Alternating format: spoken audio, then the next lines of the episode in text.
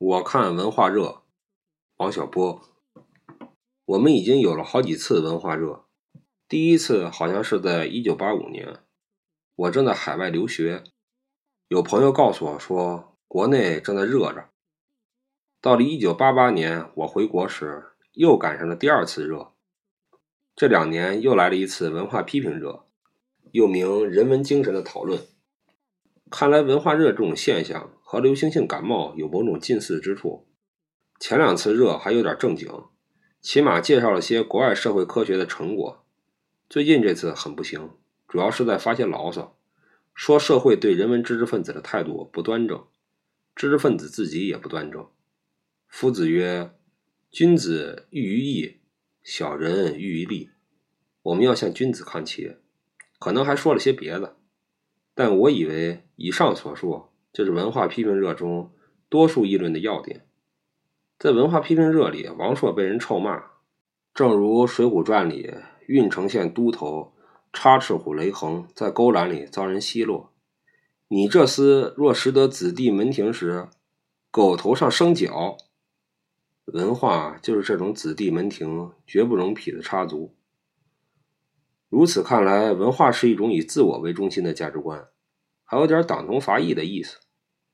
但我不愿把别人想得太坏，所以就说这次热的文化乃是一种操守，要求大家洁身自好，不要受物欲的玷污。我们文化人就如唐僧，俗世的物欲就如一个母蝎子精，我们可不要受他的勾引，和那个妖女睡觉，丧了元阳，走了真经。从此不再是童男子，不配前往西天礼佛。这样胡扯下去，别人就会不承认我是文化人，取消我讨论文化问题的权利。我想要说的是，像这样热下去，我就要不知道文化是什么了。我知道一种文化的定义是这样的：文化是一个社会里精神财富的积累，通过物质媒介、书籍、艺术品等等传诸后世。或向周围传播。根据这种观点，文化是创造性劳动的成果。现在正热着的观点却说，文化是种操守，是端正的态度，属伦理学范畴。我也不便说哪种观点更对，但就现在人们呼吁的人文精神的回归，我倒是知道一个例子：文艺复兴。这虽是个历史时期，但现在还看得见、摸得着。为此，我们可以前往佛罗伦萨，那里满街都是文艺复兴时期的建筑。这种建筑是种人文的成果。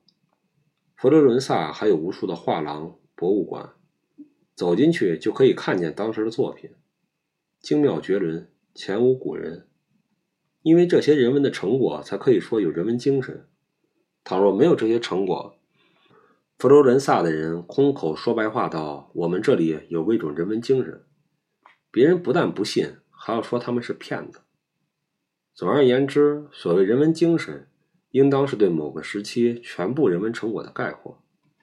现在可以回头去看看，为什么在中国一说的文化，人们就往伦理道德方面去理解？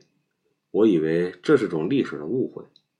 众所周知，中国文化的最大成就乃是孔孟开创的伦理学、道德哲学，这当然是种了不得的大成果。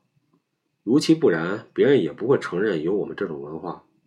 很不幸的是，这又造成了一种误会，以为文化即伦理道德，根本就忘了文化应该是多方面的成果。这是个很大的错误。不管怎么说，只有这么一种成果，文化显得单薄乏味。打个比方来说，文化好比是蔬菜，伦理道德是胡萝卜。